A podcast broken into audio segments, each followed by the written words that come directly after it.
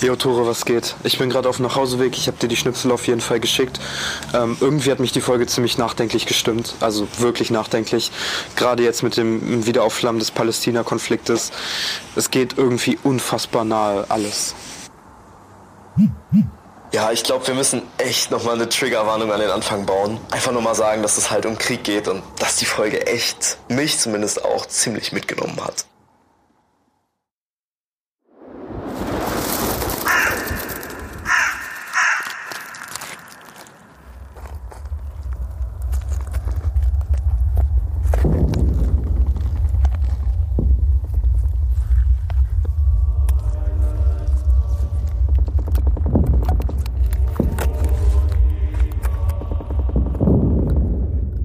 Weihnachtsabend verbrachten wir in Stellung und stimmten im Schlamm stehend Weihnachtslieder an, die von den Engländern mit Maschinengewehren übertönt wurden. Am Weihnachtstage verloren wir einen Mann des dritten Zuges durch Querschläger in den Kopf. Gleich darauf versuchten die Engländer eine freundschaftliche Annäherung, indem sie einen Christbaum auf ihre Brustwehr stellten, der jedoch von unseren erbitterten Leuten mit einigen Schüssen heruntergefegt wurde. Was der Tommy wiederum mit Gewehrgranaten beantwortete.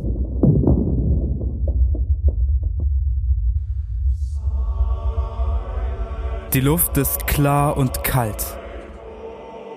Ein unsichtbares Glitzern erfüllt sie wie Raureif an einem Dezembertag. Tote Bäume ragen wie knochige, schwarze Finger in den dunklen Himmel. Rauch schwebt über dem Niemandsland. Der Horizont pulsiert orange-rot. Das Feuer ebbt mit Beginn der Nacht ab und die dumpfen Einschläge verklingen.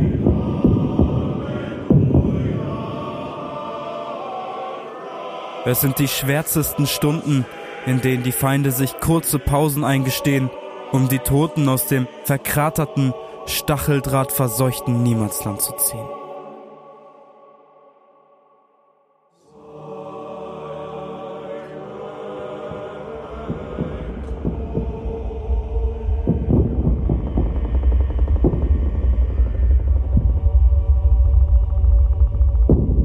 Ein Soldat verrottet stets einsam, während seine Lieben in der Heimat auf einen Brief von ihm warten. Es ist der allerletzte Dienst, ein letztes Stückchen Ehre.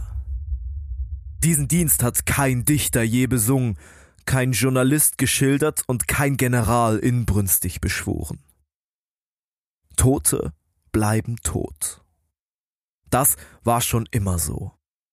Und das wird auch immer so bleiben.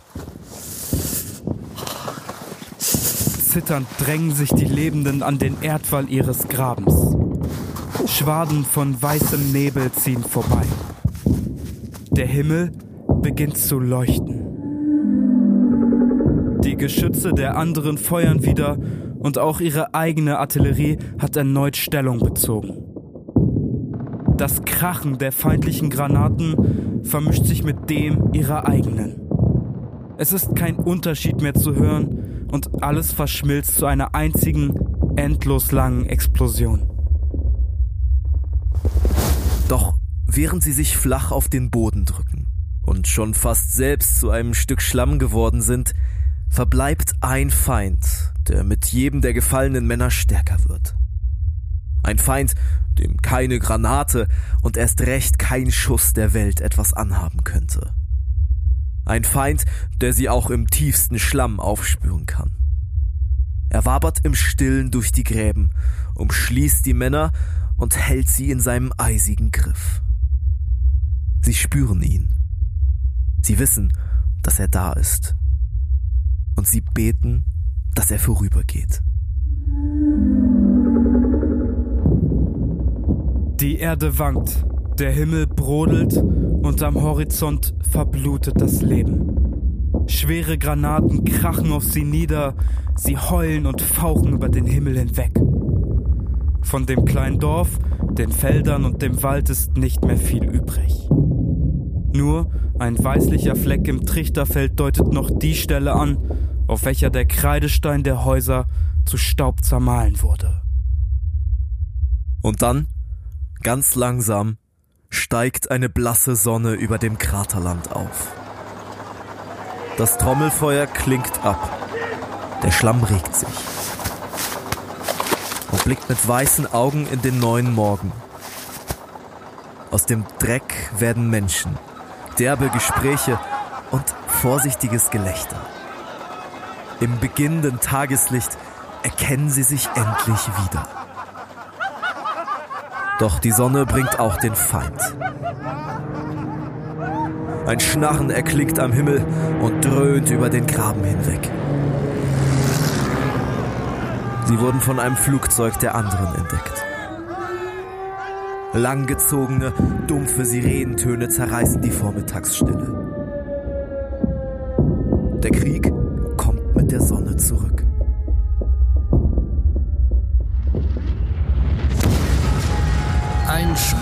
Flachbahngeschoss nach dem anderen sauste mit unglaublicher Wucht heran. Wir hockten untätig in unseren Zufluchtsorten, ab und zu eine Zigarre anzündend und wieder fortwerfend, gewärtig jeden Augenblick verschüttet zu werden.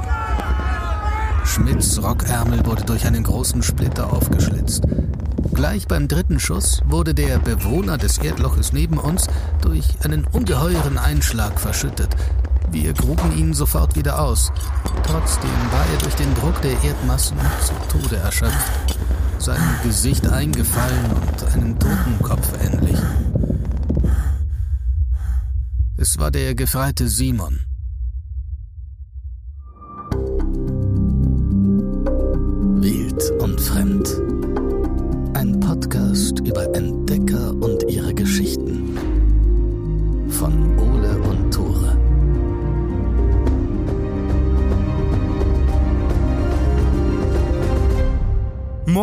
Herzlich willkommen zurück zu Wild und Fremd, eurem Winterpodcast.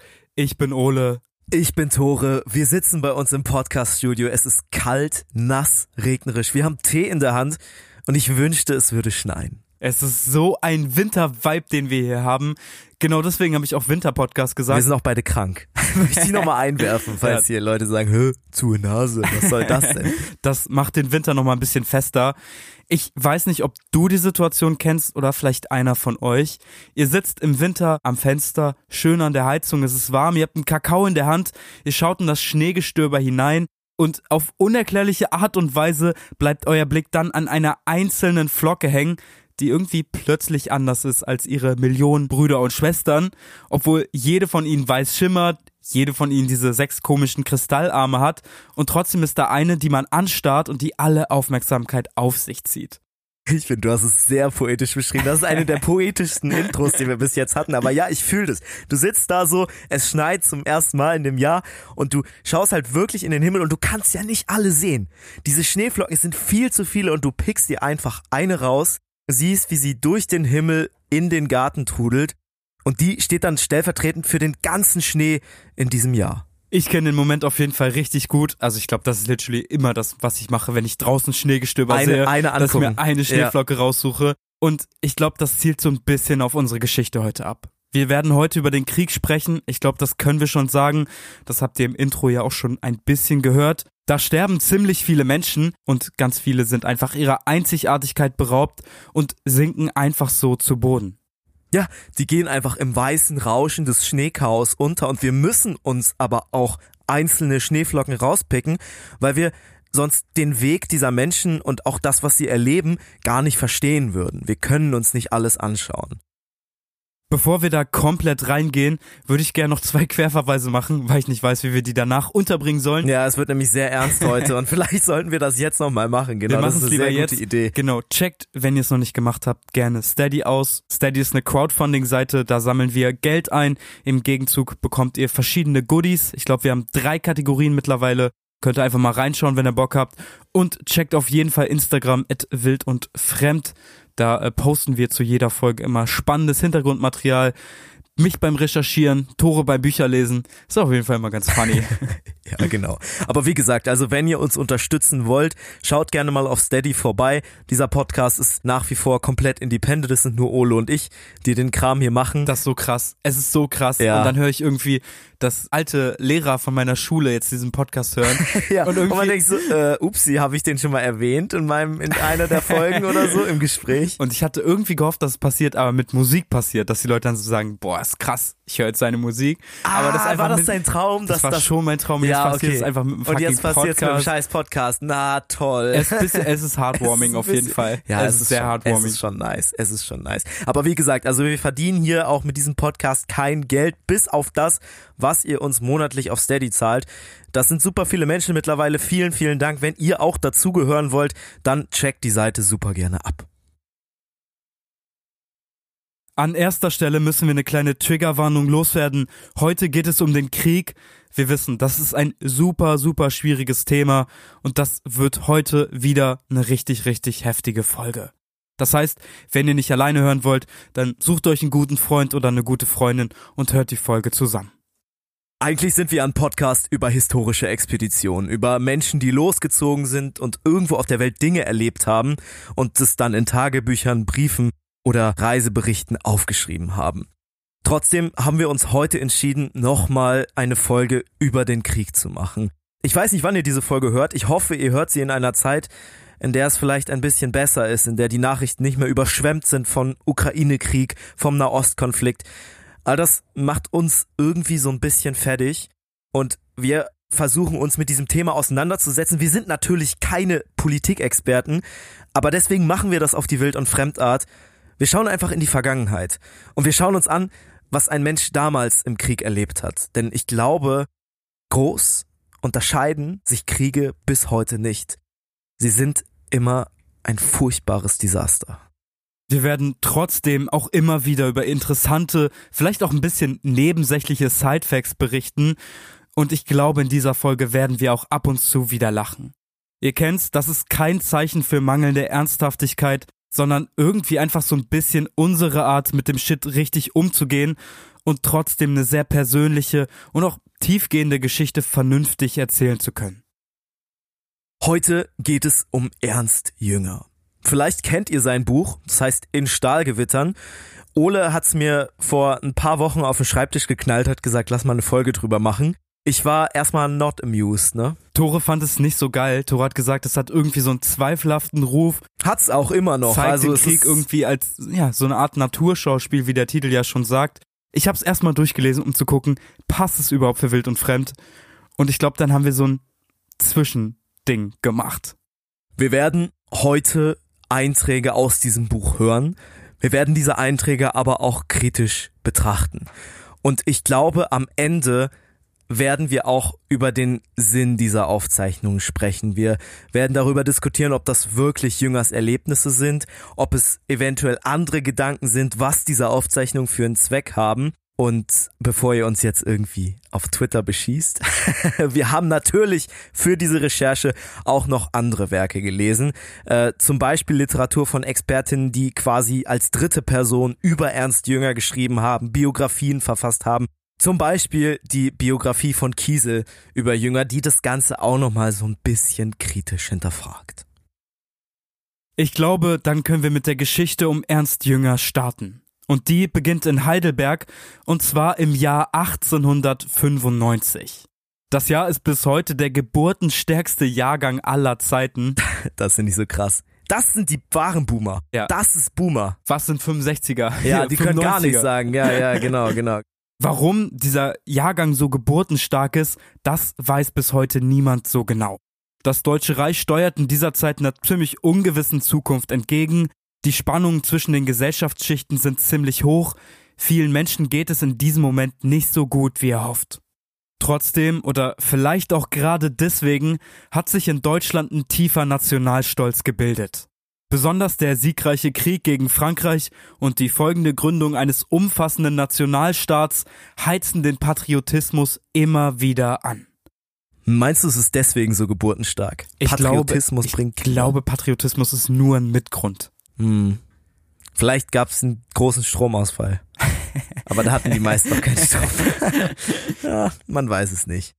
1,6 oder 1,8 Millionen neugeborenen Kindern. 1,88, ja. Allein in diesem Jahr, das ist irre. Das muss man wirklich der, sagen. Ne? Im Vergleich zu der heutigen Zeit ist es Mhm. absoluter Wahnsinn. Und man muss ja auch bedenken, damals haben ja nicht 80 Millionen Menschen in Deutschland gelebt. Das waren ja deutlich weniger. Trotzdem so geburtenstark, unglaublich. Und in diesem Jahr, im geburtenstärksten Jahrgang aller Zeiten, bringt eine junge Frau einen kleinen Jungen auf die Welt. Das kleine Kind soll Ernst heißen. Ernst ist der erstgeborene Sohn einer Familie, der es den problematischen Umständen zum Trotz ziemlich gut geht. Sein Vater arbeitet viel. Erst erwirbt er eine Apotheke im Erzgebirge, verkauft sie vier Jahre später aber wieder. War wahrscheinlich nicht so sein Ding, Apotheker zu sein. Danach macht er was komplett anderes. Er steigt nämlich in den Kalibergbau ein. Und jetzt, den Joke hast du reingeschrieben. Er steigt also nach unten auf der Karriereleiter, aber immer weiter nach oben. Ich fand den nice, aber ich wollte ihn nicht selber vorlesen. Ja, genau. Aber Dafür war er dir zu schlecht, ne? Mir, Und ich habe hab ihn jetzt kaputt gemacht, weil ich gesagt habe, wer den verfasst hat. Thank you. Am Ende ist die Familie also so wohlhabend, dass sie sich 1907 eine kleine Villa am Steinhuder Meer leisten können. Der Vater will dann noch ein paar Jahre arbeiten, sich dann aber zur Ruhe setzen. Mit 54 Jahren sollte niemand mehr malochen, sagt er. Finde ich übrigens auch. Viel eher solle man sich seinen persönlichen Neigungen widmen und bei Ernst Jüngers Vater ist das Klavier. Über seine Frau ist weniger bekannt. Wir wissen aber, dass sie von den guten Gehältern ihres Mannes ordentlich profitiert hat. Arbeiten muss sie nicht, vielleicht soll sie das auch gar nicht, und selbst für den Haushalt hat Ernst Vater Dienstboten angestellt. Frau Jünger muss keine Wäsche waschen oder kochen, viel eher beschäftigt sie sich mit Büchern. Die war eine richtige Leseratte, die konnte unter anderem Goethes Faust fast auswendig Digga, oh. und äh, keine Ahnung. Also ich habe es nie fertig gelesen, ich habe immer nur Ausschnitte gelesen und ich fand, das war eines Das der schon schlimmsten sehr Bücher hart. aller Zeiten. Schon, Yes. schon Commitment, wenn man das auswendig kann. komplett. Trotzdem können wir sagen, sie war eine echt zupackende, aber liebende Mutter. Auf die Geburt von Ernst folgen sechs weitere Kinder. Friedrich, Johanna, Hans, Wolfgang, Hermann und Felix. Hermann und Felix sterben bereits im frühen Kindesalter. Die anderen vier erweisen sich allerdings als äußerst talentiert. Hans begeistert sich für die Mathematik, später wird er die ersten Raketenlaufbahnen im Zweiten Weltkrieg berechnen. Wolfgang wird Geograf und ich glaube, Johanna wäre auch was krasses geworden, wenn sie nicht in dieser Zeit geboren wäre, wo sie wahrscheinlich dasselbe Schicksal der Mutter dann gehabt hat. Ja, Querverweis Viel an die letzte Folge auf jeden Fall, Ja. an Marie Curie. Genau, selbe Zeit, Marie Curie hat was erreicht, trotz der krassen gesellschaftlichen Vorurteile. Und trotz, ja, sie hat illegal studiert. Sie das hat war ja illegal- einfach der Grund, ja, warum sie genau. was erreicht hat. Aber trotzdem haben wir hier vier Musterkinder eigentlich. Und da gibt's einen, der so ein bisschen raussticht.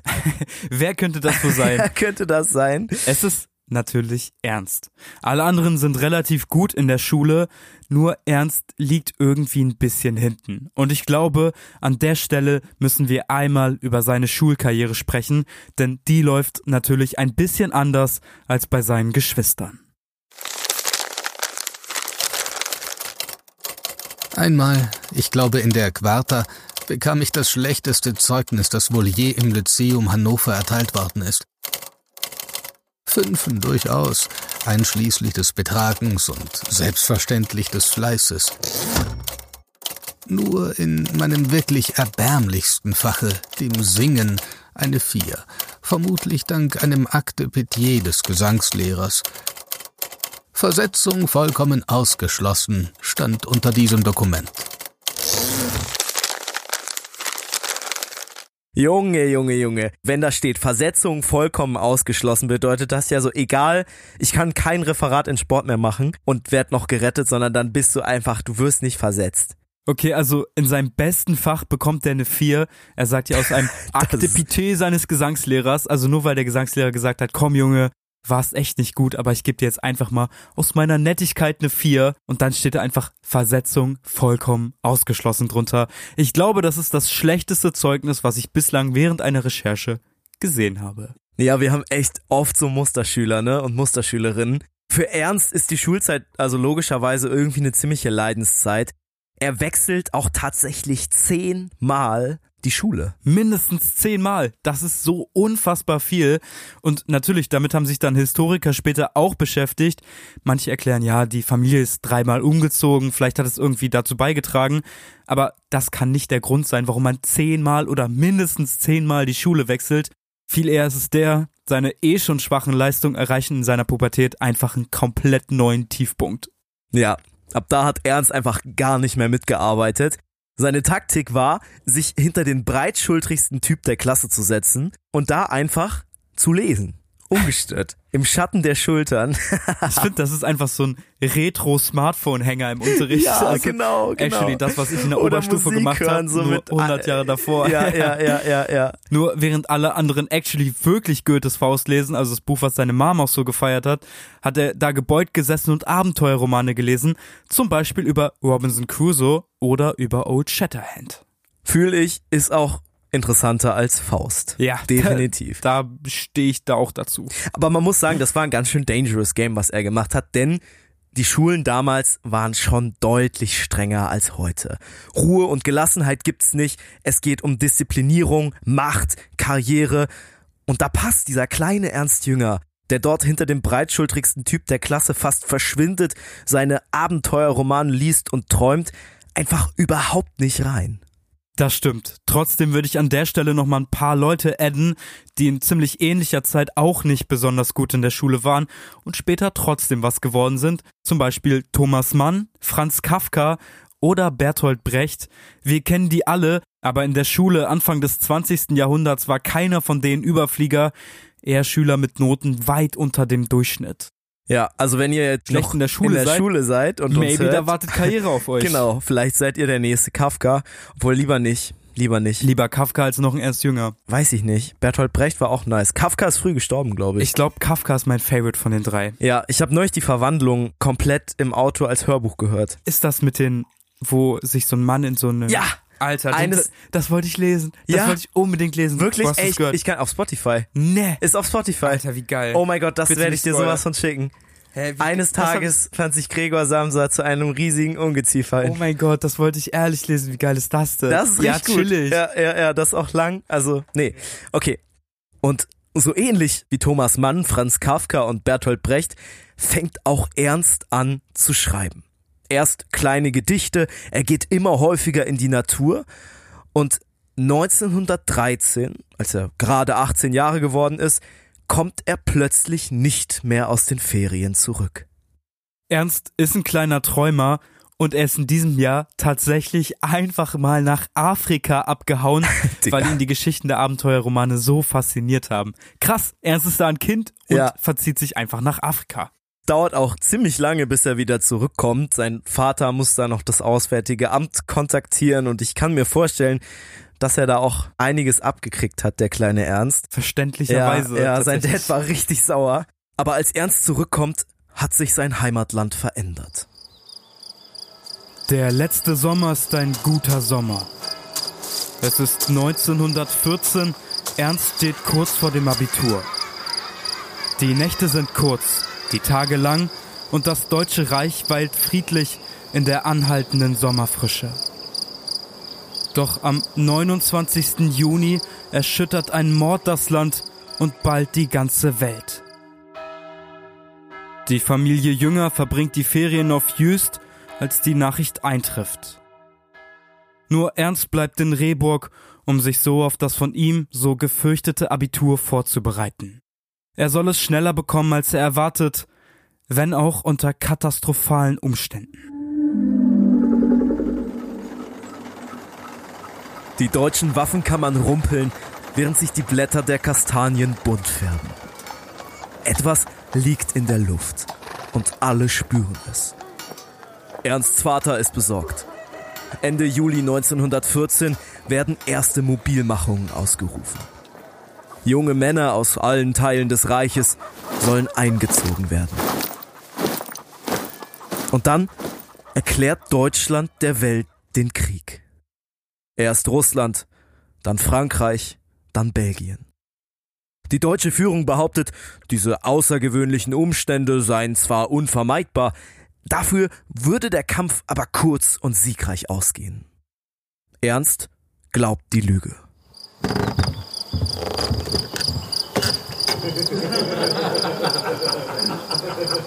Während wir auf dem von den Sonnenstrahlen erwärmten Dache saßen und plauderten, fuhr unten, wie gewöhnlich um diese Stunde, der Landbriefträger mit seinem Rade vorbei. Ohne abzusteigen, rief er uns die beiden Worte Mobilmachung befohlen zu, die der Telegraph wohl schon seit Stunden unaufhörlich über Stadt und Land verbreitete. Wir packten das Gerät zusammen und beschlossen, unten im Dorfe einen Trunk zu tun.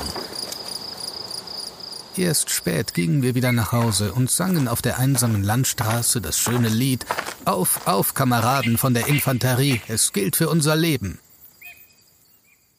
Es ist so ein surreales Bild eigentlich, ne? Die sitzen im Sommer auf dem Dach, träumen von ihrer guten Zukunft. Wir wissen alle, wie man ist, wenn man kurz vorm Abi steht. So, es ist alles neu. Der Sommer ist da. Man schert sich nicht um irgendwelche Prüfungen. Man trinkt ein Bierchen mit Freunden und dann kommt der Krieg und die freuen sich. Es ist aber auch wirklich so ein Vibe, auf dem Dach zu sitzen, vielleicht ein Bier in der Hand zu haben und so ein bisschen das Treiben zu beobachten. Die Sonne glitzert auf der Haut, es fühlt sich alles so easy an. Und die Welt wartet auf dich. Das ist doch das Gefühl, was du hast, wenn du kurz vorm Abi stehst. So, alles ist da und liegt mir zu Füßen. Die Welt wartet auch besonders auf dich, wenn unten ein Mann langläuft und schreit Mobilmachung befohlen. Ernst beschreibt danach noch, wie der Dachdecker, mit dem er auf dem Dach sitzt, seinen erhobenen Hammer vorsichtig zur Seite legt. Finde ich random, oder? Also alle, alle sind happy, Ernst und seine Leute freuen sich mega und der Dachdecker ist so, der sagt halt nichts. Ne? Er legt einfach seinen Hammer zur Seite ja. und ich meine, Ernst und seine Kameraden, die gehen danach nach unten, die trinken Bier, die singen Soldatenlieder, das ist so eine heftige Euphorie, die entsteht und der Dachdecker nimmt seinen Hammer und legt den zur Seite. Ernst beschreibt später auch, dass sich die Bauern wenig begeistert gezeigt haben. Ich glaube, dieser Wille in den Krieg zu ziehen, der ist beschwingt durch den Alkohol in der Bar und das Singen der Soldatenlieder, der fußt nicht auf nationaler Begeisterung und glaube ich auch nicht auf dem unbedingten Willen, die Situation zu ändern. Der Entschluss am Krieg einfach nur teilnehmen zu wollen, der scheint für Ernst einfach selbstverständlich gewesen zu sein. Ja, wie eine große Welle, die auf dich zukommt, wo du eh nichts machen kannst packst dein Surfbrett und dann halt aus. dein Surfbrett auspackst, weil du denkst, na gut, ich kann die eh nicht aufhalten, dann surfe ich halt drauf. Genau. Ein bisschen freut sich Ernst aber auch, nicht wegen dem Ruhm und der Ehre, sondern aus einem ganz simplen, aus Schülersicht vielleicht auch nachvollziehbaren Grund. Ich glaube, ihr könnt den Grund verstehen, wenn ihr uns ein bisschen zugehört habt. Denn Abiturprüfungen stehen ja bevor. Ernst ist immer noch nicht der Beste in der Schule. Der hat also richtig Schiss vor dieser Prüfung. Aber im Kriegsfall gibt es ein Gesetz, was diese Abiturprüfung deutlich einfacher macht. Das Land braucht halt keine langlernenden Schüler, sondern schnell Kämpfer. Und so muss Ernst sich keine Sorgen machen. Er besteht das fünf Tage dauernde Examen auch perfekt. Ich glaube, er gibt später auch zu, dass es einfacher war zu bestehen, als actually durchzufallen. ja. Ich glaube, das sagt schon viel darüber aus. Und danach geht er dann wie selbstverständlich auch in die Grundausbildung. Der Krieg ist ein paar Wochen alt als der 19-jährige Ernst zum ersten Mal in gestriegelter Uniform und blauem Band auf dem Exerzierplatz in Hannover stramm steht. Ab jetzt ist er Soldat. Ich fand's irgendwie super traurig. Nachdem er sein Abitur beendet hat, hat er sich an der Uni Heidelberg eingeschrieben. Der hat halt einfach geglaubt, diese Lüge, dass dieser Krieg bald vorbei ist und dass er dann endlich studieren kann. Wir haben ja über die Schule gesprochen, über Ernst schlechte Leistung, aber auch wie hart es damals war, Disziplin, Autorität, Macht. Und mittlerweile steht Ernst ja in der Ausbildung der Armee. Das ist ja noch mal krasser als diese harte Disziplin in der Schule. Eigentlich müsste er da ja komplett wegfallen, oder? Dieser kleine Träumer, der Robinson Crusoe liest weiß nicht, vielleicht habt ihr im Westen nichts Neues gelesen. Und da gibt es den Unteroffizier Himmelsstoß. Da ist so ein kleiner Mann, der auf einmal ein bisschen Macht hat und den auch so wirklich krankhaft sadistisch ausnutzt. Und ich glaube, zu Ernst Glück gibt es hier so einen Unteroffizier nicht. Nee, irgendwie scheint ihm die Ausbildung überhaupt keine Schwierigkeiten zu machen. Der beklagt sich kein einziges Mal über den Drill, zumindest im Nachhinein nicht. Aber seine Zeit ist auch ziemlich kurz. Es dauert nicht mal drei Monate, bis er den Exerzierplatz in Hannover wieder verlässt und in einen Zug nach Westen gesteckt wird.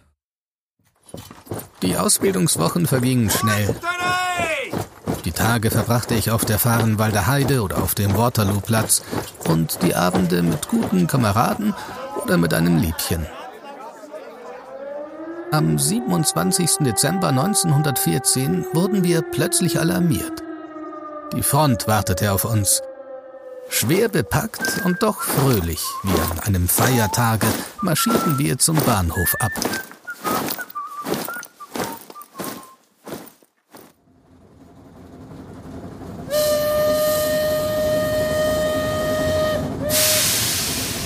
Das neue Jahr steht bevor und Ernst sitzt in einem klappernden, zugigen Waggonabteil.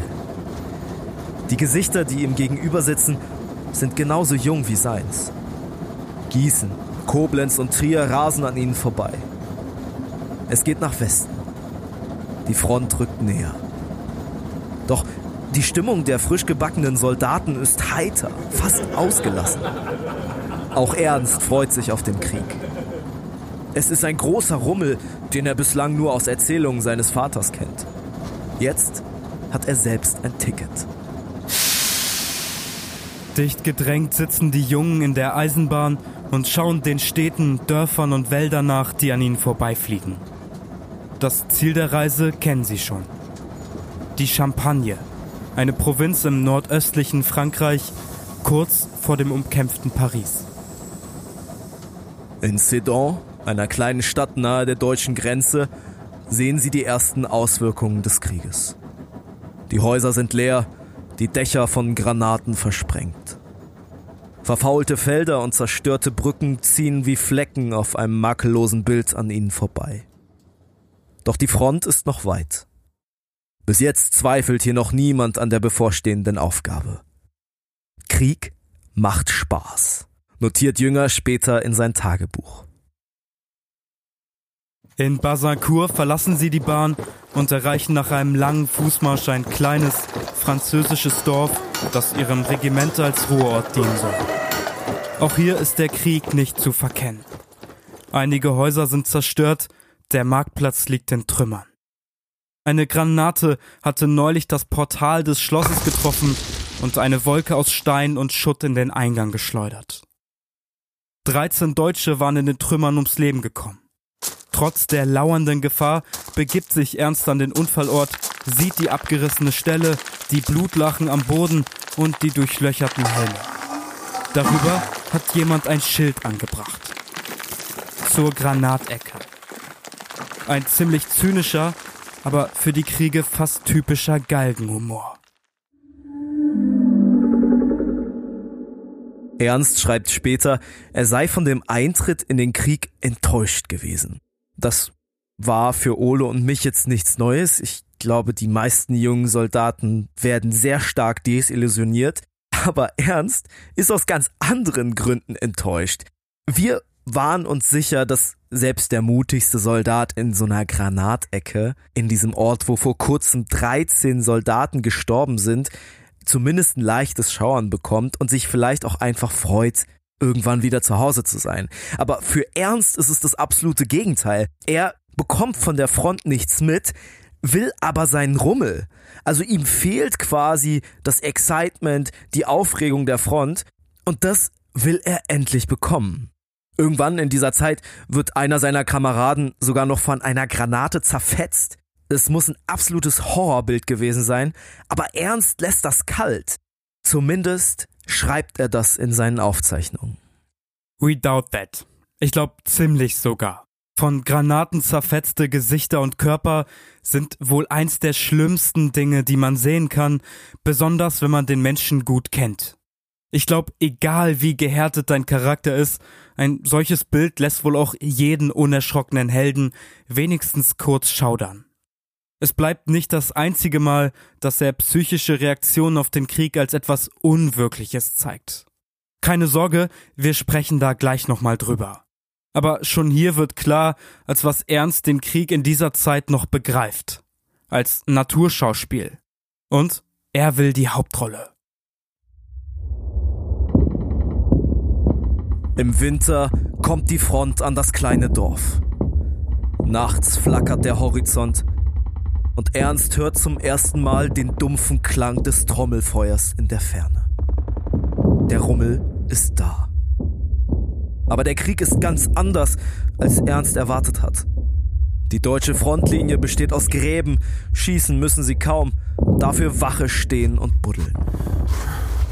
Das eine ist ermüdend, das andere kräftezehrend. Die Befehle von oben sind hart. Zwei Stunden dürfen sie schlafen und das nur einmal alle 24 Stunden lang. So stehen sie entweder mit Schaufeln in den Gräben oder blicken zitternd und nass vom Regen über das Niemandsland. Dass Ernstkompanie die neue ist, das spricht sich schnell herum. Und so gelten sie für alle anderen, die schon länger an der Front stehen, als Kriegsmutwillige, an die man lästige Aufgaben abgeben kann. Die Unterstände für die kurzen Pausen und der Zwei-Stunden-Schlaf sind in den kalten und nassen Januartagen eine echte Zumutung. In den engen Erdlöchern tropft es von der Decke. Wieder beweisen ein paar der Männer echten Galgenhumor und stecken handgeschriebene Schilder in den Schlamm. Tropfsteinhöhle oder zum Männerbad. Das Regiment 76 plant einen Sturmangriff. Ernst und seine Kompanie stehen als Reserve bereit. Sie rücken dann tatsächlich vor und treffen auf eine Stelle, an der eine Granate eingeschlagen und die Stellung ihrer Vorgänger zerbombt hat. Überall hängen blutige Fleischfetzen in den Büschen. Sanitäter sprinten vor und schaffen die getroffenen Körper weg.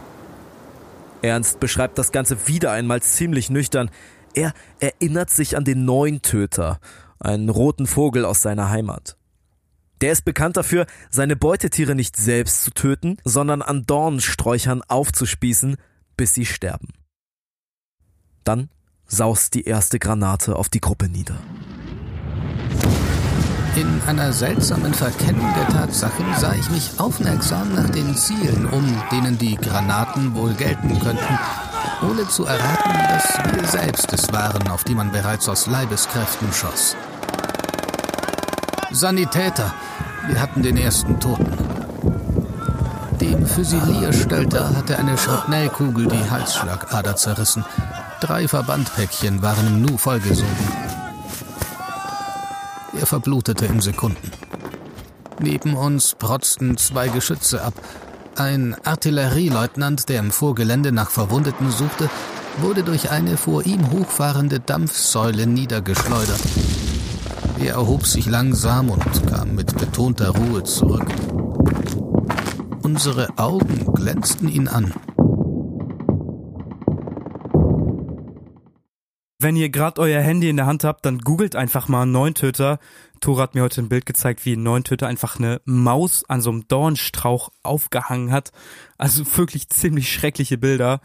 Und ich find's aber krass, das unterstreicht irgendwie nochmal Ernst Jüngers Ansicht, der Krieg sei ein Naturschauspiel, wenn er jetzt verschiedene Szenen einfach mit Tieren vergleicht. Irgendwie zwangsläufig muss er sich selbst und seine Kameraden dann ja aber auch mit Tieren vergleichen, ne? Also da führt ja kein Weg dran vorbei, weil ich glaube, er hat die vorherigen Kameraden dann vielleicht mit einer Maus verglichen, aber ich glaube nicht, dass Ernst Jünger sich als Maus sieht. Nee, er hat sich da rausgenommen. Ich glaube, für ihn war das war das ja. fast wie so ein Theaterschauspiel, was was er halt begleitet hat. Ich meine, also wenn neben mir ein Mensch verblutet, das hinterlässt Narben. Das ist einfach so. Ich glaube, jede Person, die ich kenne, würde sowas nicht einfach so wegstecken. Doch Ernst schreibt in seinem Tagebuch, dass er da ruhig geblieben ist.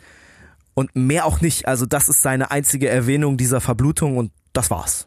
Wir sprechen da auch später nochmal ausführlicher drüber, um die Geschichte jetzt nicht ganz aus den Augen zu verlieren, aber ich glaube, es ist klar, er verschweigt hier entweder ganz klar eigene Gefühle und Empfindungen oder er ist wirklich einfach ein komplett kalter Typ.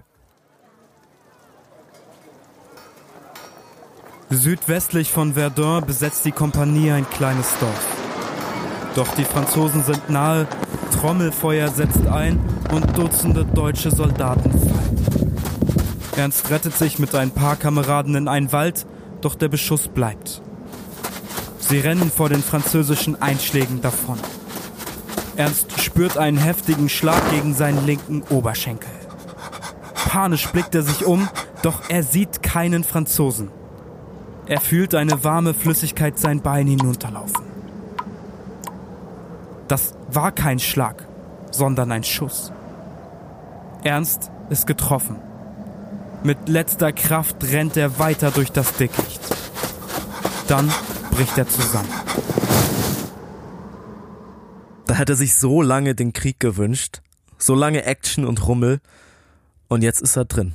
Und er steht direkt an der Front. Erst hört er das Trommelfeuer, dann die Granaten, und hier tobt der Krieg viel heftiger als in jeder Ruhezone.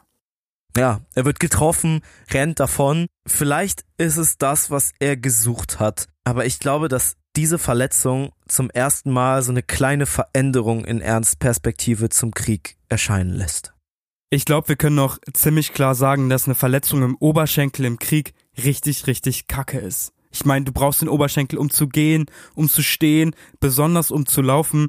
Ernst wird im Oberschenkel getroffen und er muss weiterrennen, weil wenn er jetzt umfällt und liegen bleibt, dann stirbt er auf jeden Fall. Es wird Nacht, er fängt an zu frieren und irgendwann finden ihn dann zwei Männer, die das Gelände absuchen, laden ihn auf eine Trage, bringen ihn zu einem kleinen Sanitätsunterstand und dort wird er dann operiert. In Saint-Maurice wartet ein Zug, der ihn und ein paar andere Verletzte nach Deutschland bringen soll. Seine Wunde heilt zwar schnell, aber Ernst will trotzdem nach Hause. Er bekommt Heimaturlaub. Die blühenden Kirschbäume und die grau schimmernden Berge erinnern ihn daran, wie viel ihm sein Zuhause bedeutet. Dafür könne man ruhig bluten und sterben, denkt er. Auf den Vorschlag seines Vaters meldet er sich bei einem Weiterbildungskurs an. Sechs Wochen später ist Ernst Fähnrich, eine Zwischenstufe von Unteroffizier und Offizier. Im September beginnt seine Rückreise nach Frankreich. Dort erreicht er Monchy, ein kleines Dorf nahe der französischen Front. Ich finde, in Monchy wird dieser Galgenhumor, den wir vorher schon thematisiert haben, nochmal unfassbar klar.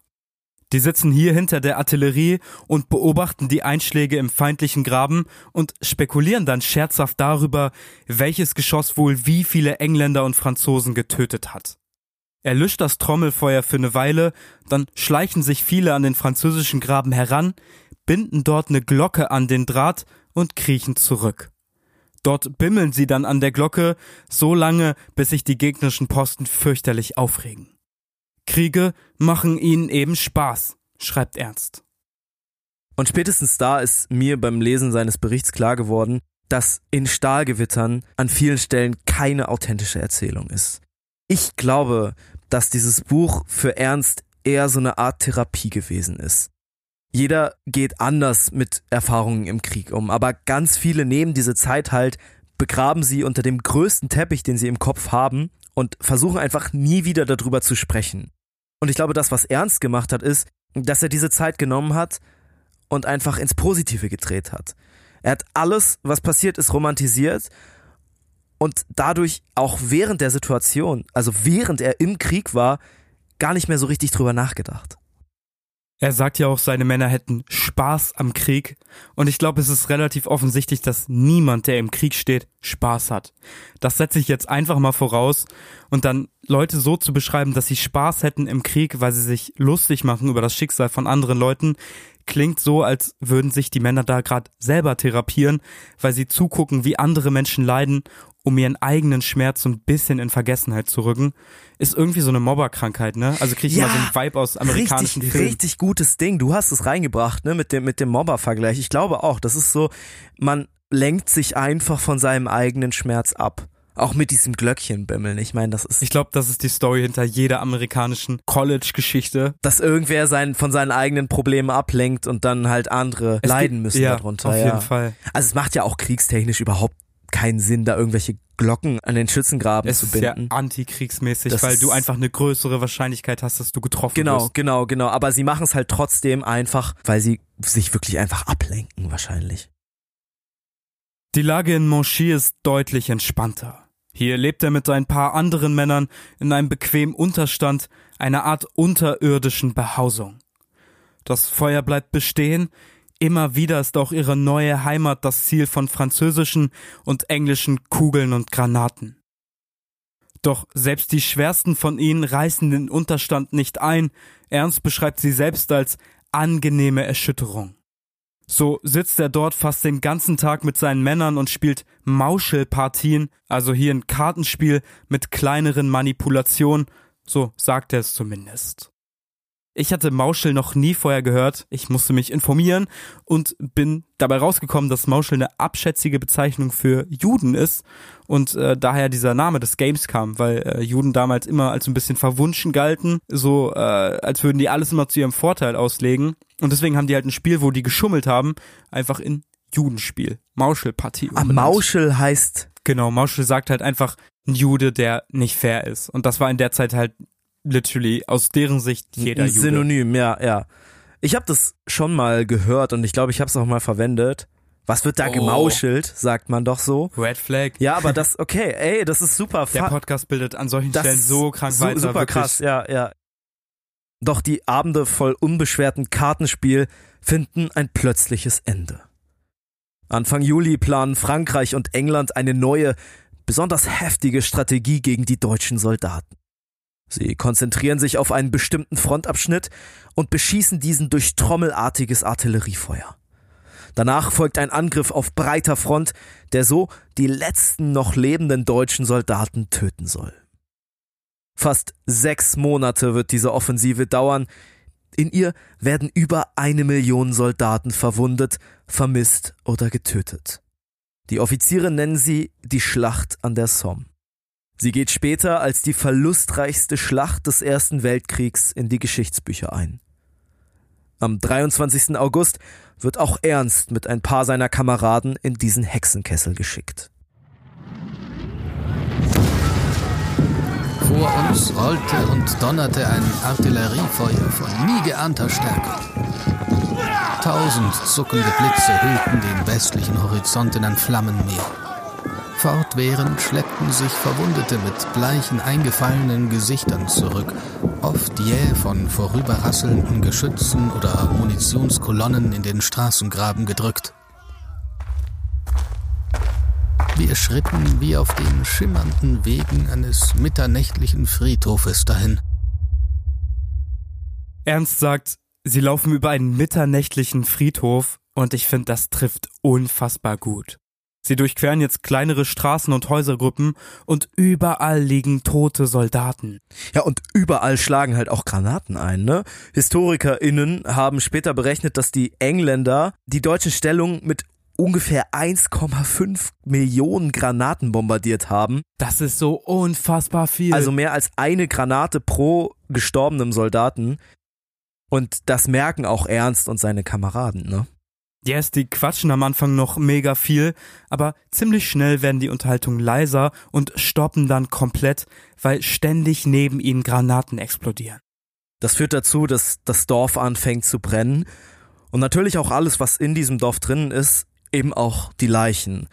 Und so riecht es irgendwann ständig nach verbranntem Fleisch. Ernst ist jetzt, by the way, der Chef seiner Infanterie, also er wurde zum Leutnant befördert, ein Umstand, der ihm irgendwie richtig, richtig gut gefällt. Er hat in seinem Buch unter anderem geschrieben, ich befand mich am gefährlichsten Ort und dort genießt man die höchste Autorität.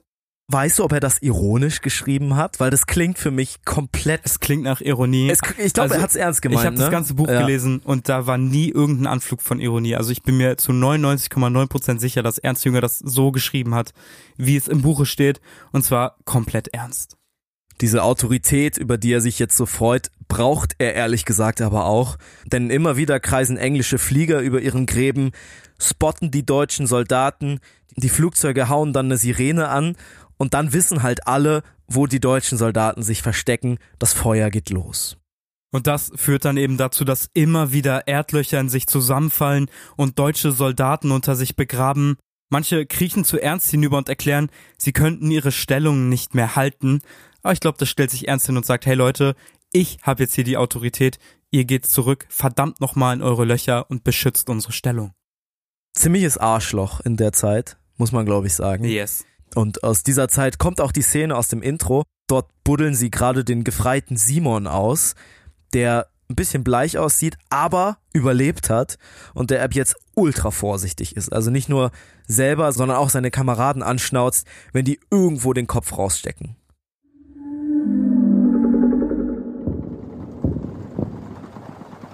Anfang September hören die Männer das Trommelfeuer endlich wieder aus weiter Ferne. Ihre Ablösung ist gekommen, ihre Kompanie liegt wieder in Ruhestellung.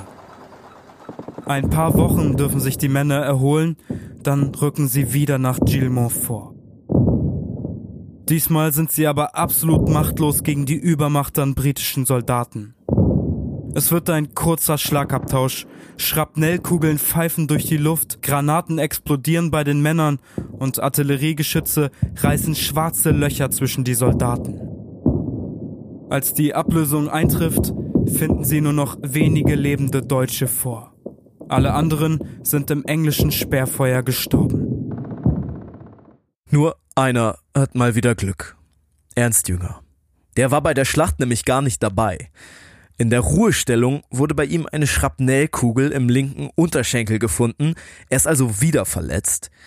Und er verlässt die Kompanie, wird in einem nahegelegenen Lazarett aufgenommen und 14 Tage lang operiert. Danach folgt wieder ein Urlaub in der Heimat. Als Ernst dann nach Frankreich zurückkehrt, erfährt er von dem Gemetzel an seiner Kompanie. Er wird jetzt als Spähoffizier eingesetzt, er soll die feindlichen Linien finden und die Positionsangaben melden. Lange geht das allerdings nicht gut. Eilig durchschritt ich den namenlosen Wald und stolperte durch tiefe Trichter, über entwurzelte Bäume und ein fast undurchdringliches Gewirr herabgeschlagener Äste. Plötzlich fiel ein von einem unsichtbaren Schützen abgefeuerter Schuss, der mich an beiden Beinen traf.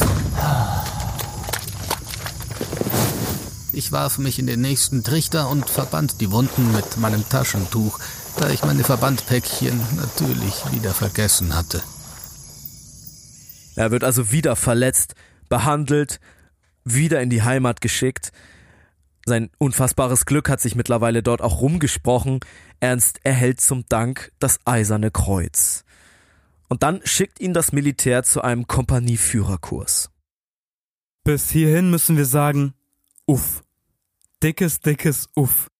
Ernst hat unfassbares Glück, dass er noch lebt und jetzt weiter in den Krieg ziehen kann.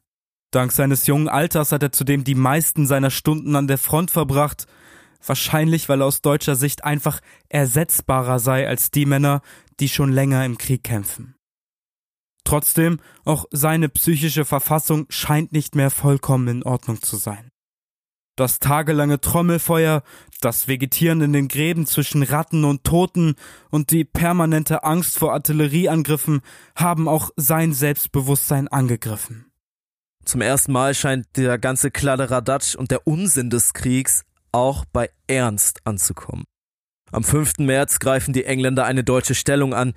Ernst von ihm jetzt geführte Kompanie antwortet mit Handgranaten. Die Engländer ergreifen die Flucht, lassen ein paar Männer aber am Boden zurück, so auch den jungen Leutnant Stokes. Der stirbt wenige Sekunden später. Ungewöhnlicherweise interessiert sich Ernst aber sehr für den Mann. Er sehe intelligent und energisch aus, sei gut angezogen und habe ein Notizbuch mit vielen Anschriften Londoner Mädchen. Besonders dieser Punkt scheint Ernst zu rühren. Er ordnet eine Bestattung an, lässt ein Holzkreuz zimmern und mit Schuhnägeln beschriften. Rest in Peace, Leutnant Stokes. Und dann schreibt Ernst in sein Tagebuch. Wenn ich über die grüne Wiese vor mir auf das zerschossene La Baraque sehe, dann muss auch ich, einst so kriegslustiger, mir die Frage vorlegen, wann hat dieser Scheißkrieg ein Ende? Was hätte man in dieser Zeit nicht alles sehen und genießen können? Welcher Genuss muss es zum Beispiel sein, eine holländische Landschaft bei sinkender Sonne zu durchwandern? Wandern frei wie der Falke herumstreifen, ohne lästigen Zwang und Fessel. Noch ist kein Ende abzusehen. Die Sache wird höllisch monoton.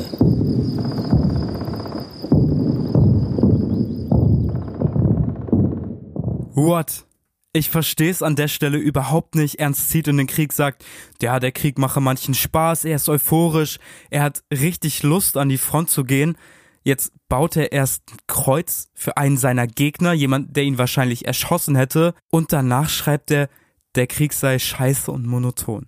Ja, vor allem ernst, ne? Der Typ, der sich nach dem Ausbruch so auf die Front gefreut hat, der den Krieg auch im, in der Heimat ja angefangen hat zu vermissen, der diese Autorität genießt, jetzt verhält er sich ganz anders als erwartet. Mittlerweile ist 1917 und ich glaube, jeder, der bisschen Plan von Geschichte hat, weiß, was das heißt. Der Weltkrieg hat seinen Höhepunkt lange erreicht und steuert jetzt auf sein Ende zu.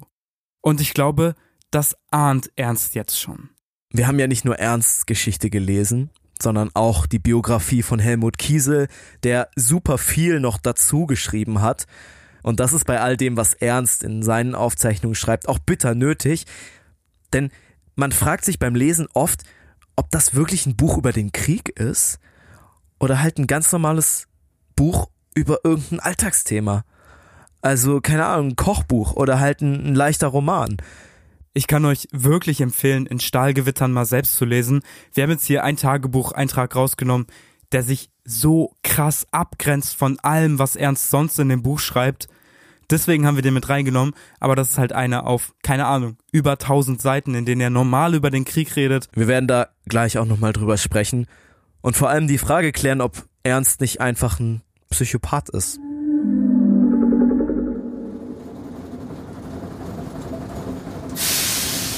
Im August 1917 wird Ernst nach Metz geschickt, eine Stadt weit im französischen Osten, nahe der deutschen Grenze. Aus der Nähe hören sie immer wieder trommelndes Feuer. Sie liegen nahe bei den vordersten Linien der Franzosen und Engländer. Doch richtig happy macht Ernst das nicht mehr. Sein Graben sei zu groß für eine Kompanie, kaum gegen die Feinde zu verteidigen. Auch das Essen verspricht keine Besserung. Zum Mittag erhält jeder von ihnen eine stark verdünnte, wasserähnliche Suppe, ein Drittel Brot und eine winzig kleine Beilage, die meistens aus halb verdorbener Marmelade besteht. Die Hälfte davon ist ernst, die andere Hälfte eine dicke Ratte, der er oft nachstellt, aber sie nie finden kann. Dann kommt der Befehl.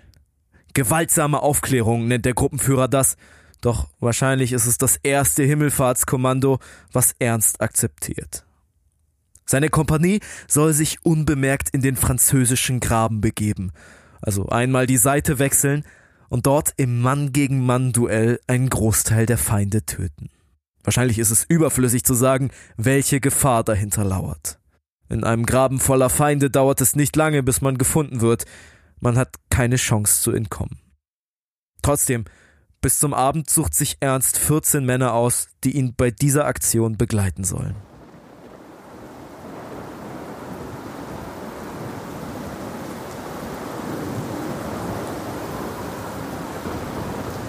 Schwerer Regen prasselt vom Himmel, läuft an den Grabenhängen hinunter und reißt die Männer aus seinem kurzen Schlaf.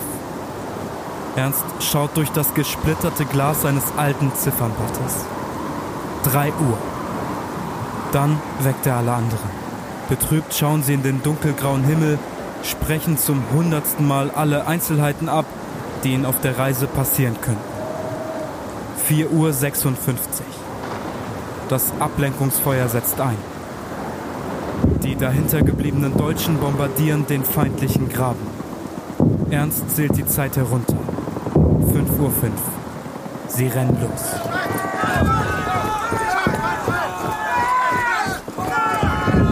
Wir sprangen in den ersten Graben, ohne auf Widerstand zu stoßen, während rechts ein krachender Handgranatenkampf begann.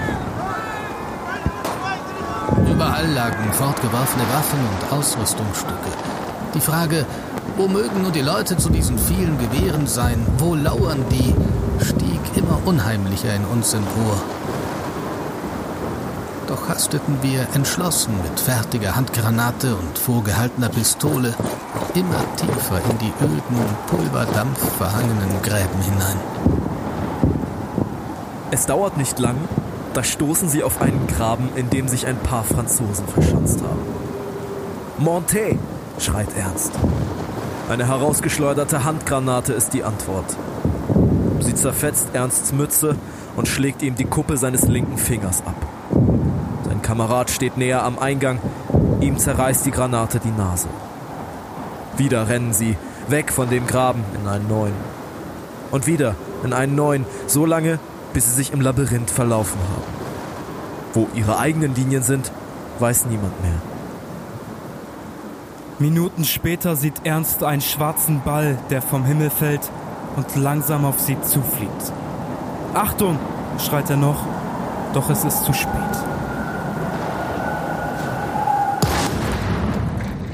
Der Ball explodiert zwischen den deutschen Soldaten. Seinem Kameraden fliegen die Splitter der Explosion in die Hände. Sie rennen weiter. Glücklicherweise lauert vor ihnen nicht die erwartete Übermacht der Franzosen, sondern ein kleiner Aufstieg. So klettern sie über den Graben und rennen über das vor ihnen aufgeschlagene Niemandsland. Dann erreichen sie die deutsche Front. Und da kommen sie völlig erschöpft an. Ernst klettert nicht mehr in den ersten Graben, er fällt da regelrecht rein, so kaputt und fertig ist er. Wir haben vorhin schon gesagt, es sind 14 Männer, die aufgebrochen sind, also 14 Männer im französischen Graben. Vier von den 14 Männern finden den Weg zurück, alle anderen bleiben verschwunden. Ernst muss danach beim Generalstabsoffizier antreten und muss sich dann sogar noch rechtfertigen dafür, dass sie den Angriff nicht weiter durchgeführt haben. Diese Aufklärung ist halt einfach unfassbar schief gelaufen. Und dieser Generalstabsoffizier hat mich irgendwie ein bisschen an Himmelstoß erinnert. ja, den Unteroffizier aus Im Westen nichts Neues. Der sucht nämlich die Schuld bei Ernst. Der fragt immer wieder nach, warum dieser in manchen Situationen nicht einfach anders gehandelt habe. Und das macht Ernst irgendwie unfassbar sauer. Der war ja Teil dieses Durcheinanders. Irgendwas, was der Stabsoffizier wahrscheinlich noch nie in seinem Leben selbst erlebt hatte. Zehn Männer sind vermisst, immer noch in den französischen Gräben. Ernst liest dann irgendwann einen Bericht der französischen Heeresleitung und da steht, dass Gefangene gemacht wurden während dieser Aufklärung. Das stimmt ihn trotz allem erstmal ein bisschen fröhlich, weil er weiß, dass nicht alle seine Kameraden gestorben sind. Das Jahr 1917 versinkt wehrlos im Schatten. Aus der Dunkelheit kriecht ein neues hervor, das keine Abwechslung verspricht. Es werden weitere, unendliche Monate folgen, in denen sich die jungen Männer an der Front gegenseitig umbringen und unendliche Monate, in denen die alten Frauen und Männer still und leise in ihren zerstörten Häusern verhungern. Die groß angekündigte Frühjahrsoffensive sorgt kurzzeitig für Ablenkung, bringt für die Deutschen aber die Gewissheit, dass die eigene Westfront verloren ist.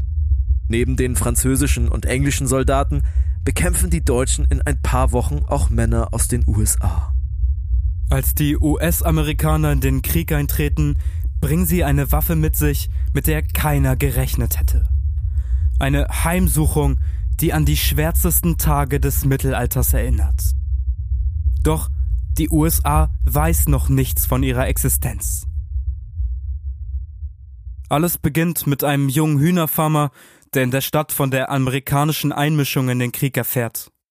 Er schreibt sich freiwillig in den Militärsdienst ein und landet daraufhin in einem Lager in Kansas mit etwa 50.000 gleichgesinnten Männern. Alle erwarten den Krieg mit Spannung. Dann erkrankt der Hühnerfarmer an starkem Fieber. Während alle anderen nach Europa aufbrechen, bleibt er zurück. Dieser Hühnerfarmer war anscheinend in der Küche des Lagers tätig, hat dort also Essen gemacht und währenddessen so halt fast die komplette Lagerbesetzung bei der Ausgabe angesteckt, ohne das zu wissen, natürlich. Es existiert sowas, das nennt sich Inkubationszeit. Wissen also, wir jetzt alle, seit, seit Corona kennt man den Begriff. Ja, also der ja. Moment, du hast die Krankheit schon, aber du hast noch keine Symptome. Also du besitzt die Krankheit, du weißt aber nicht, dass du krank bist. Und daran leiden jetzt richtig, richtig viele Männer, die jetzt allesamt nach Europa geschickt werden. Ja, 25 Fregatten machen sich auf.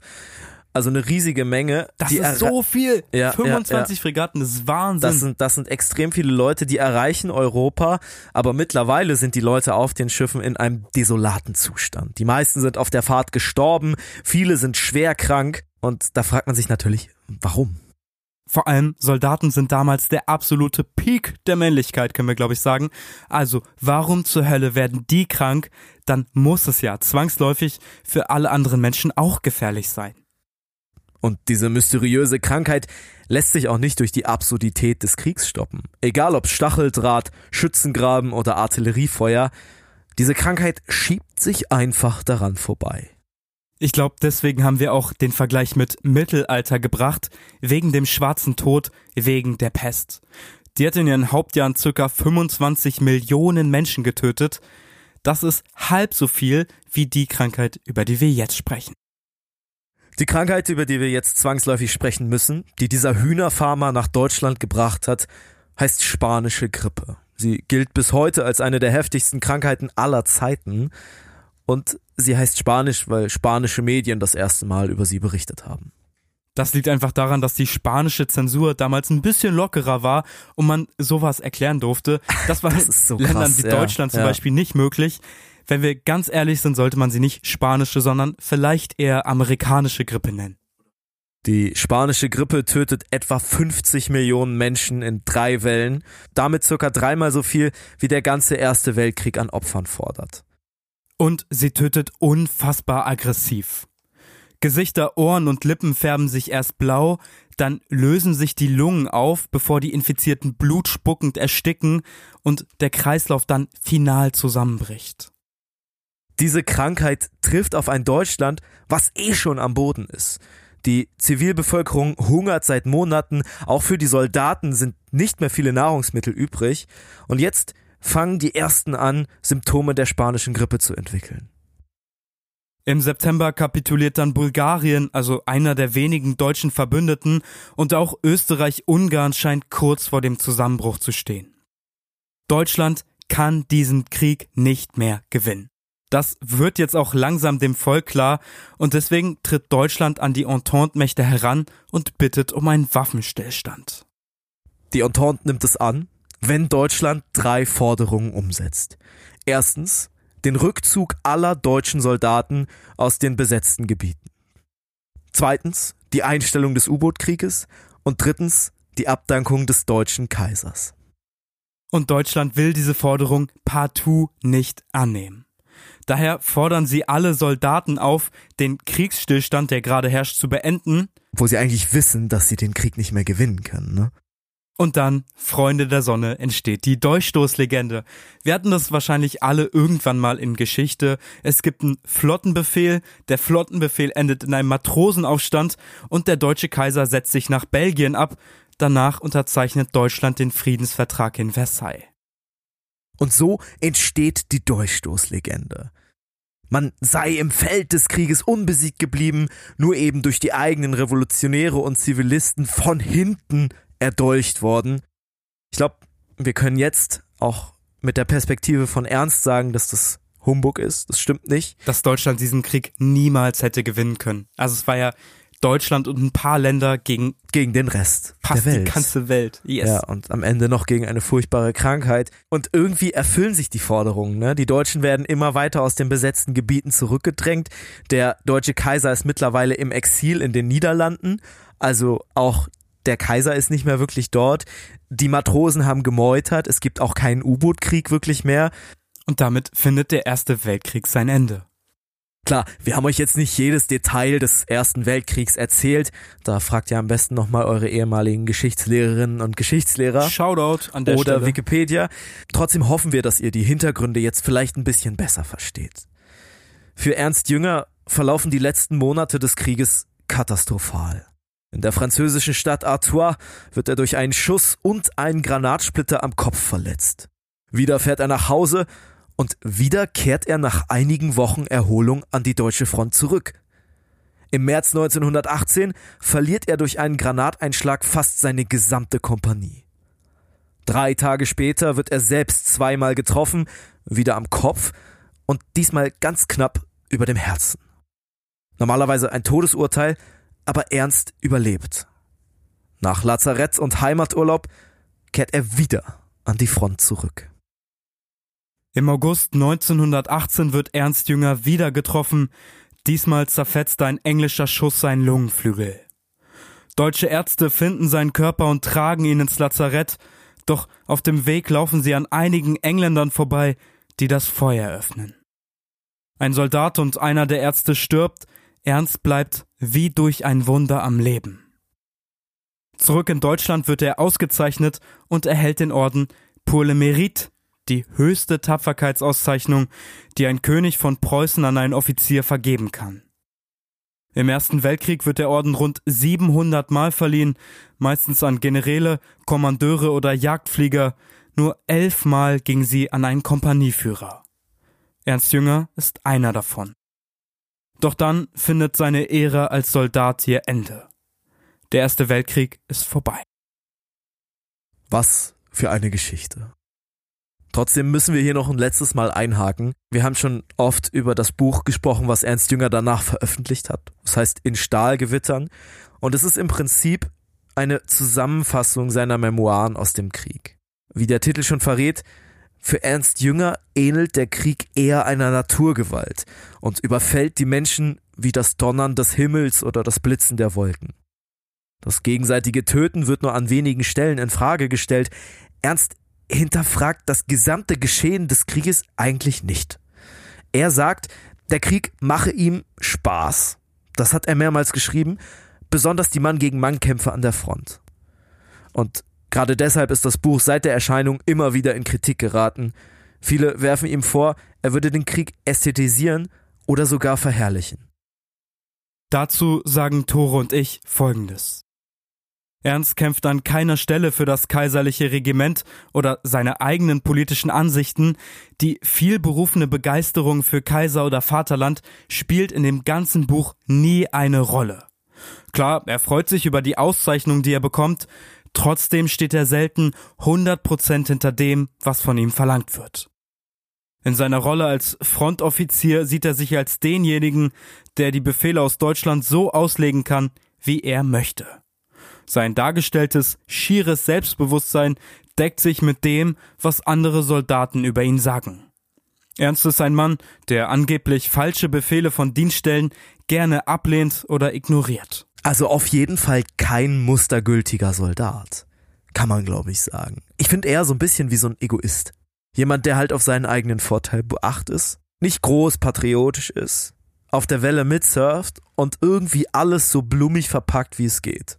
Vor allem ein Egoist, der das den ganzen Krieg durchzieht. Der sagt, ja. diesen Befehl finde ich gut, den setze ich um und diesen Befehl finde ich irgendwie kacke, den setze ich einfach gar nicht um. Ja, vielleicht, weil er nicht in sein Bild gepasst hat, in sein Bild von einem guten Krieg. Einem Krieg, der Spaß macht, einem Rummel, einem Naturschauspiel. Und alles, was er schreibt in, in Stahlgewittern, dass tote Männer ihm nichts ausmachen, dass Granaten ihm seine Beine zerfetzen können, aber er immer noch dasteht, wo er gebraucht wird, das ist eigentlich ein absolut unmenschlich, krankhaft hohes Selbstwertgefühl. Es kann sein, dass Ernst es geschrieben hat, um im Fall eines Todes an der Front alles für seinen Nachruhm zu tun. Denn auch ihn macht der Krieg müde. Er sieht, wie nichtig Soldaten sind. Er weiß, dass er nur eine Schneeflocke ist. Am Ende zählt Sieg oder Niederlage nicht, wer gefallen ist. Für die Gruppenführer, die Offiziere und den Kaiser sind die Toten egal. Und vielleicht schreibt Ernst seine Aufzeichnungen genau dafür. Er will sich selbst als Person, als Mensch einen Wert geben. Er will anders sein als alle anderen, falls er stirbt. Anders als alle anderen Schneeflocken, die einfach so in den Schnee fallen und niemand drauf achtet. Safe. Was uns aufgefallen ist, es gibt ziemlich viele Lücken im Text.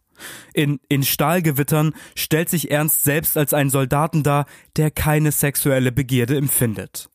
Er spricht nur einmal von so einer kurzen Beziehung zu so einer Jan, war aber eher so eine unkörperliche Liebe. Aber dass Sexualität damals ein Hauptgesprächsthema von Soldaten war, das lässt er komplett weg. Genauso wie die militärisch organisierten Bordelle. Die waren sowohl im Ersten als auch im Zweiten Weltkrieg Standard. Man wollte so vor allem die Kampfmoral der Soldaten steigern und gleichzeitig Deserteure, Feindkontakte, Krankheiten und vor allem auch Homosexualität verhindern. In den Büchern, die Ernst nach in Stahlgewittern veröffentlicht und auch über den vergangenen Krieg spricht, die zeigen ein ganz anderes Bild. Mal beschreibt er offen erotische Szenen, manchmal fehlen ganze Seiten an Aufzeichnungen, wahrscheinlich die Erinnerung an ein eigenes amoröses Abenteuer. Ernst Jünger geht im Krieg zwei seiner absoluten Leidenschaften nach. Bücher lesen und Käfer sammeln. 1916 legt er die Fauna Coleopterilogica Duschiensis an, ein Käfersammelbuch für die Gegend um Duschi. Ich hätte gedacht, du versprichst dich öfter. Ich habe mich nur dreimal versprochen. Shoutout an der Stelle. In sieben Monaten fängt er dort 149 Käfer und beschriftet jeden einzelnen von ihnen mit Datum, Ort, Wetter und Fundstelle. Diese Fundstellen heißen dann oft unter der Rinde, unter Moos, manchmal aber auch bei einer Latrine im Schützengraben. Neben dem Käferkasten schleppt Ernst auch immer wieder seine Bücher mit, denn tatsächlich hat er oft Zeit zum Lesen. Später schreibt er in seinen Büchern mehr dazu, unter anderem, wie begeistert er von Irrungen, Wirrungen ist. Irrung, Wirrung, ich hab's gelesen. Nein, ich habe mir die Playmobil-Zusammenfassung auf YouTube angeguckt, wie jeder vernünftige Schüler. Schlechtes Buch, muss ich ehrlich sagen. Hohoho, Ja, Das lehne ich mich so weit aus dem Fenster, dass ich sage, sehr weit aus dem Fenster gelehnt. findest du das Buch Ich gut? habe es nicht gelesen. Ich weiß es nicht. Keine Ahnung. Aber Okay, es ich ist ein ja auch Klassiker. nicht gelesen. Es ist ein Klassiker. Ich weiß es nicht. Im Ersten Weltkrieg fallen nach heutigen Schätzungen etwa 9 Millionen Soldaten, davon über 2 Millionen Deutsche.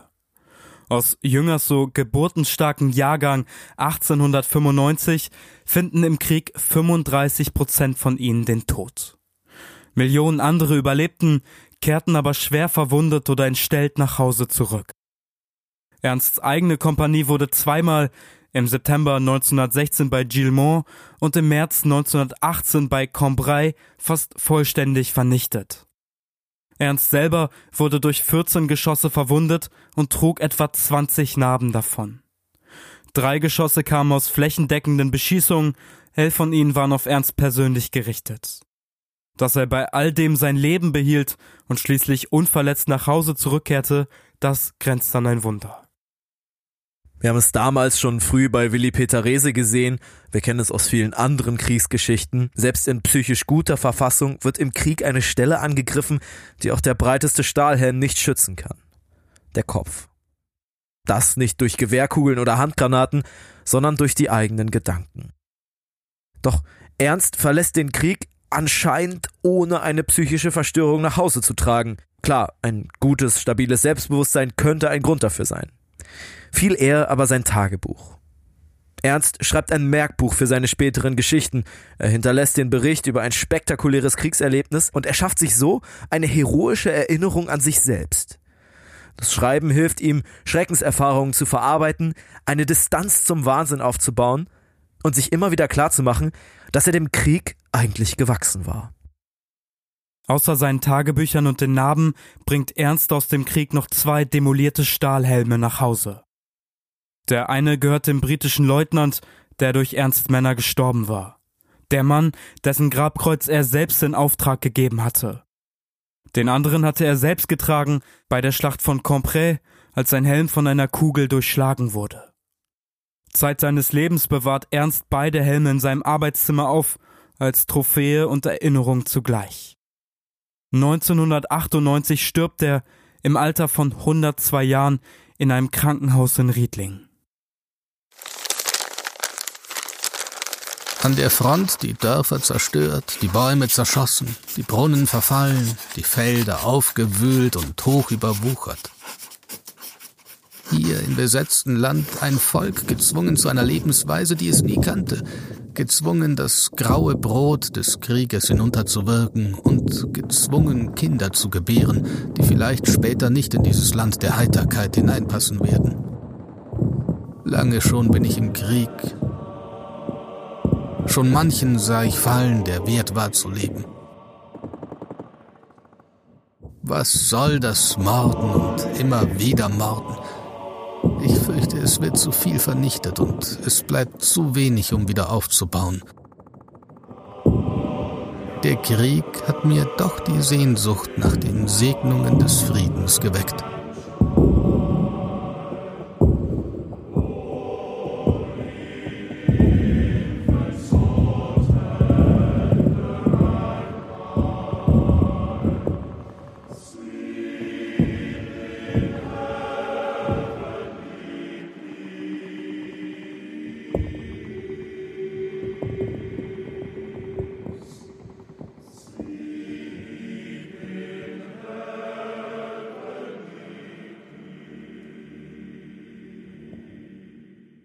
Ich find's krass, dass diese Aufzeichnung, die wir ja auch als historisches Dokument gewertet haben, irgendwie zum größten Teil einfach eine persönliche Bewältigungsstrategie von Ernst waren.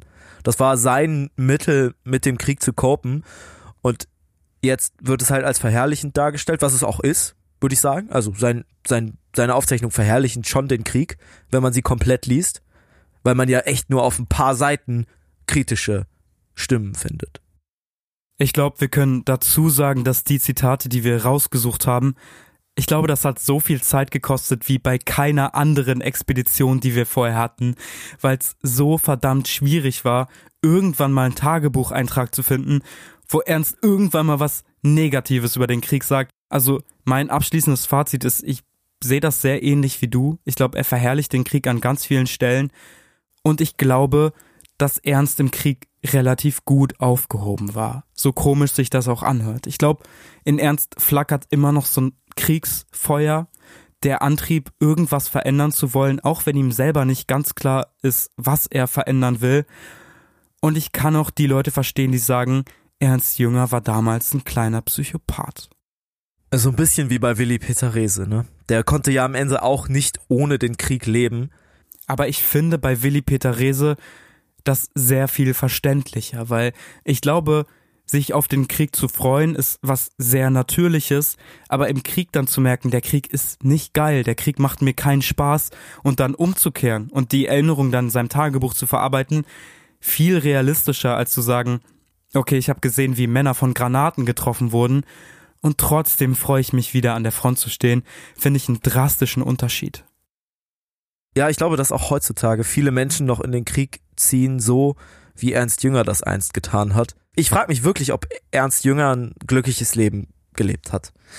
Weil ich weiß zum Beispiel von, also ich weiß, wir wissen ja von vielen Kriegsveteranen, dass die kein glückliches Leben geführt haben. Gerade Menschen, die den Krieg sehr kritisch gegenüberstanden. Ich frage mich, ob, ob das deine Glücklichkeit ändert, wenn du so plakativ positiv drüber denkst. Ich glaube, Ernst Jünger hat ein gutes Talent, seine wirklichen Gefühle unter den Teppich zu schieben. Und ich glaube, würde man ihn zu Lebzeiten fragen, ob er das gemacht hat, würde er klar sagen, habe nee, ich, hab nicht, ich nicht. Habe ich auf keinen Fall gemacht. Wie ich fühle. Ja, natürlich. Aber ich glaube, ja. dass sein Unterbewusstsein ihm da einen Schritt voraus ist und alles, was er im Krieg erlebt, was seine Psyche belasten könnte, direkt unter den Teppich schiebt und dann zu ihm sagt, hey, das ist normal, das ist der Krieg das ist doch nichts Schlimmes. Und ich glaube, dass er das dann auch irgendwann geglaubt hat und dann wirklich mit keinem krass negativen Mindset rausgegangen ist. Und ich meine, da haben wir ja das perfekte Gegenbeispiel zu Feli Peterese, der das sehr persönlich genommen hat und negativ aus dem Krieg rausgegangen ist und dann ja auch am Ende gestorben ist im Krieg. Das war's von uns. Wir yes, wir haben es geschafft. Toro und ich sind todeskrank. Wir haben mir wirklich die dritte Kanne Tee angebrochen. Unsere Stimmen sind am Ende. Toro muss gleich zum Zug. Es ist absoluter Wahnsinn. Schön, dass ihr dabei wart. Wenn ihr es noch nicht getan habt, dann schaut wirklich mal auf Steady vorbei oder auf Instagram. At wild und fremd. Oder schreibt uns eine Mail info at wildundfremd.de. Wir bedanken uns bei unseren Outlaws auf Steady. Das sind Margarete Ottlick, Zucht und Zucker, Nico Grundhöfer, Simone Lersch, Nicole Kuhlmann, Sandra Frese, Triton Fischbart und Daniel Eid. Lieben, lieben Dank an euch. Checkt auf jeden Fall Steady, da könnt ihr euch auch noch eintragen und vielleicht einen Platz in der nächsten Folge sichern. Wir freuen uns unglaublich drüber. Und jetzt weiß ich nicht, was ich noch sagen soll. ja, wir sind fertig. Wir Macht es gut. Danke fürs Zuhören. Wir Bis hören uns nächste Woche. In die nächste Woche. Bis dahin. Ciao. Ciao.